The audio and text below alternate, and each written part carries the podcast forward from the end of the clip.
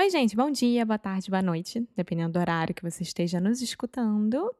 Eh, estou aqui para falar sobre o Cambly. Você que ainda não aproveitou a nossa parceria com o Cambly, nós estamos dando uma aula de graça e não é somente uma aula de graça. É o seguinte, você pode escolher o professor que você quer, da região que você quer, sempre nativo da língua inglesa e falar sobre o assunto específico que você queira. Então, vamos supor que você seja, sei lá, administrador e queira falar sobre business, né? Nesse sentido, business administration. Você vai lá, escolhe a pessoa e começa a falar sobre a sua área de especialidade.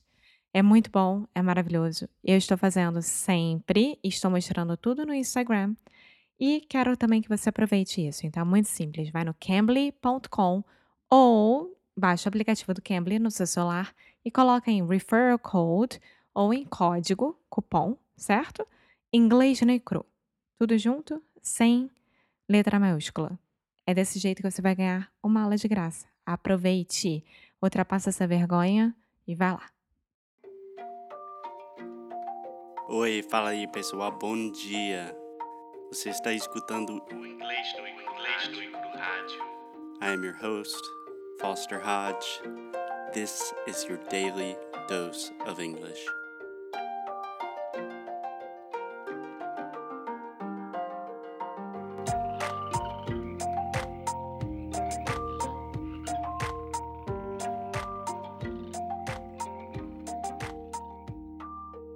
Hey, hey, Alexia. Hey, listeners of English no Cru all around the world, Brazilians, wherever you are.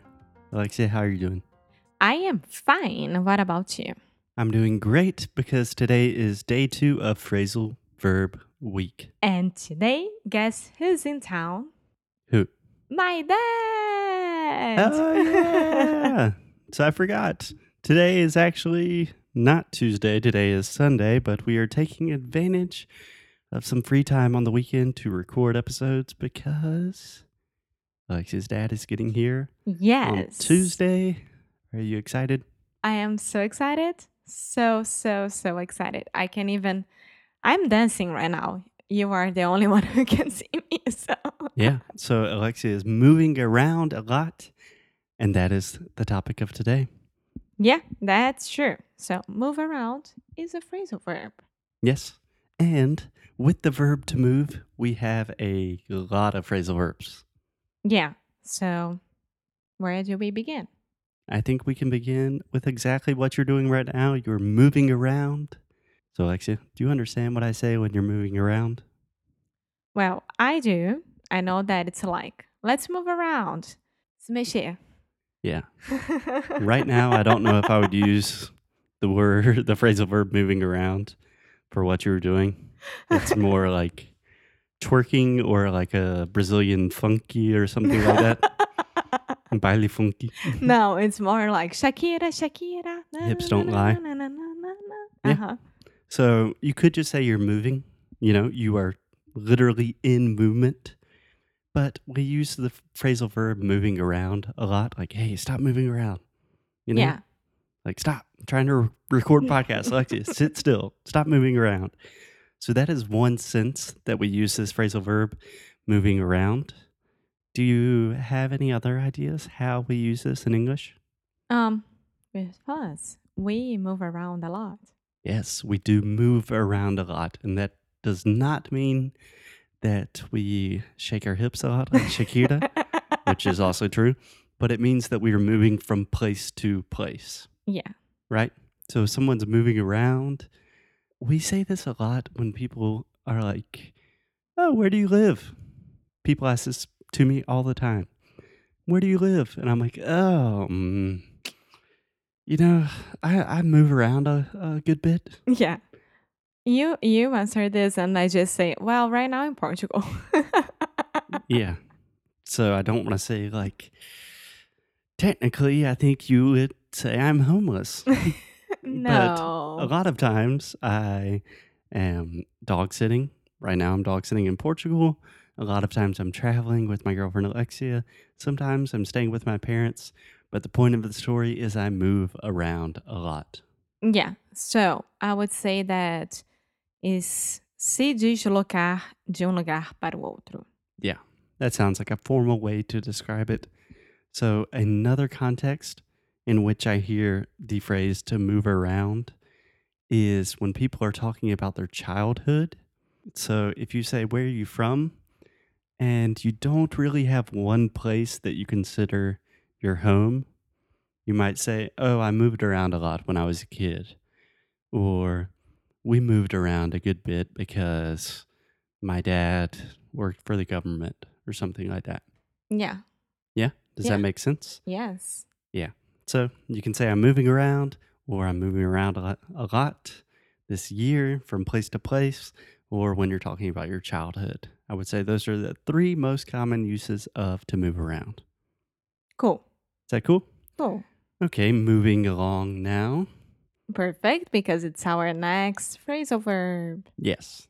So moving along can be to move to the next idea or project or something.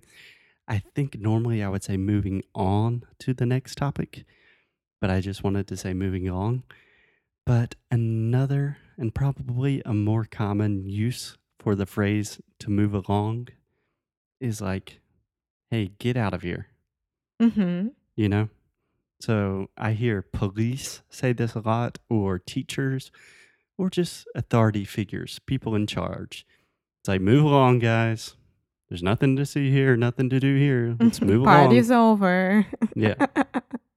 I don't use that that much because I am not a police officer or Yeah, like a teacher. I am a teacher, but not in this case. I'll say that to my students. Yeah. I remember when I was teaching in Spain and I was teaching like more than 50 little crazy Spanish fifth and sixth graders. I would say that a lot. Fifth and sixth, they are Yeah, it's a good way to practice your TH, fifth and sixth. That means they were like 10, 11, 12 years old, okay. which means they were crazy little Kids. bad word. kids. Yes. But a lot of times, if they're in the hall and I need them to get in, into the classroom, like, okay, guys, move along. You know, get out of here. Recess is over. No more fun time. Listen to Foster, please. Move along, children. So, does that make sense? Yeah. Are we good? yes. Okay. So, when a lot of people are thinking about the verb to move, they are thinking about moving in and out of places. Cool. So, what do you understand with moving in? Ah, this is easy. Quando eu tô me mudando pra algum lugar. Okay. So, do you have an example or do you want me to provide you with an example? For example, my friend Bruna, she is moving in with her friend Rafaela. Yeah. So, you can move in with someone. That is a very common way to talk about it. But you could also say Bruna moved into a new apartment. Mm-hmm. I feel like we use Bruna in too many examples. okay, Alexia has- Mariana. Mariana. yes. Alexia has more than one friend. We can spread the love. We can move the love around. The thing is, I know that Bruna listens to us, and Marina, she doesn't. Yeah, which, which is stupid. yes, Marina's stupid. Ma, se você está escutando, você é stupid. okay. So I could say, for example, Alexia, wow, this is a beautiful apartment. When did you move in? Last October, thank you. Yeah, which is not true because we did not recently move into a new place or anything like that. No. Okay. So you could also say I'm moving in with someone, like you were talking about Bruna. A lot of times I hear this in relationships. hmm My girlfriend is moving in with me. Yeah. I am moving in with my boyfriend. Exactly. And that means you are literally going to live with your significant other. Hmm Yeah. Okay. So if we're moving in, that means you're going to live with someone. When we talk about moving out, what do you think that means? It's the opposite. Yeah. So give me some examples, Alexia. Hit me. Mm, um, ah, when the leasing contract is over. Yeah. A lot of times you can just say lease. Okay, when the lease contract is over. Yeah, you don't have to say contract. Ah, uh, I'm sorry. When the lease is The over. lease is a contract. Okay. Yeah, a little bit repetitive. um, when the lease is over, someone have to move out. Someone has to move out. Someone has to move out. Yeah, so when the lease is over, or a lot of times they say when the lease is up, that means it is done. Mhm. Acabou o contrato. That someone moves in or someone moves out, right? Exactly. So if your lease is done, that means you are moving out and probably someone else is moving in. Perfect. Yeah. So do you want to give me an example? Like, hmm, Alexia, when are you moving out of your apartment? This is a hypothetical situation, but give me a time. uh, this January. Perfect. Another very common example is moving out of like your parents' house. Mm-hmm. Yeah. So Foster, when are you moving out of your parents' house? Technically, I moved out of my parents' house when I was 17 years old. But now that I am decided to become an online teacher slash entrepreneur slash whatever I do, podcaster, uh, occasionally I have to move back in because financially, bad decision. But spiritually and just for making friends with Brazilians all over the world, good decision. Okay, so moving on to the next phrasal verb. Let's talk about move on, Alexia. yeah, it's a, like you gotta move on. You gotta um, forget that guy. Yeah. Yeah. That's a great phrase. Is move on from something is like forget about it. Let's move on. Yeah, Or move on if you're alive. move on with your life. Yeah. Yeah. I hear this a lot when you are I'm not saying you specifically, but you as everyone.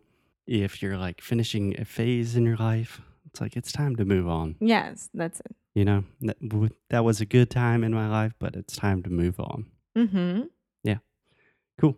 So move on can also it can be in this more metaphorical sense, like I need to move on to the next part of my life, or it can just be like ir embora, Yeah. Mm-hmm. to move on. Like we've been talking about the phrasal verb to move a lot. Let's move on. That's true. Let's go to the next one. Yeah. And also to move on to is very common. So we have move on and move on to, which can be very similar, but they have a small difference. So if you're moving on to something, that technically means that there's something else there, right? If you're just moving on, you don't know exactly where you're moving on to. Okay, so I am moving on to happiness. Yeah, that isn't a very good example. So, a very common phrase I hear in English a lot is like moving on to bigger and better things. Ah, okay. Moving on to new projects. Exactly. Advancing in your Mhm. life, making progress. So, it's like Alexia stopped her job at Porta dos Fundos like a year ago, and then you moved on to bigger and better things with English no Cru. Damn right. Damn straight, brother. English no Cru technically is not bigger than Porta dos Fundos. Better is a subjective argument, but certainly funnier. it depends on your point of view, but we do have fun here. yeah, depends on. That's another great phrasal verb. So, moving on, Alexia, I think that is good for today. Tomorrow, we will come at you guys with another good phrasal verb lesson. Perfect. How does that sound? Amazing. Cool. So let's put on some good music with the word moving, some phrasal verb. We'll think of a song. Our producer, which is me, will put it in when he's editing. okay, Alexia, I'll talk to you tomorrow. Bye.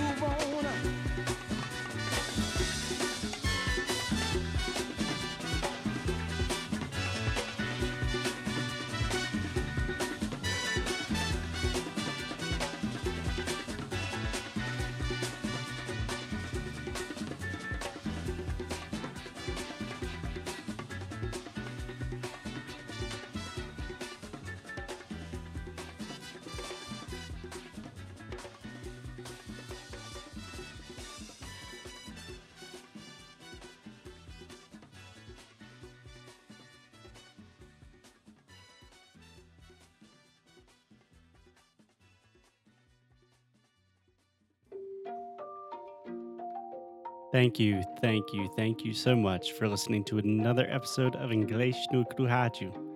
If you like what we do, if you want to support the show, please check out inglesnocru.com. At inglesnocru.com, you can find everything from the worksheets for these episodes to learn all of the best pronunciation, vocabulary, grammar, real English, the way we speak it on the streets. You can also do personalized private coaching sessions with me in our pronunciation course, Sound School. Most importantly, keep up the good fight and lose well. Até já já.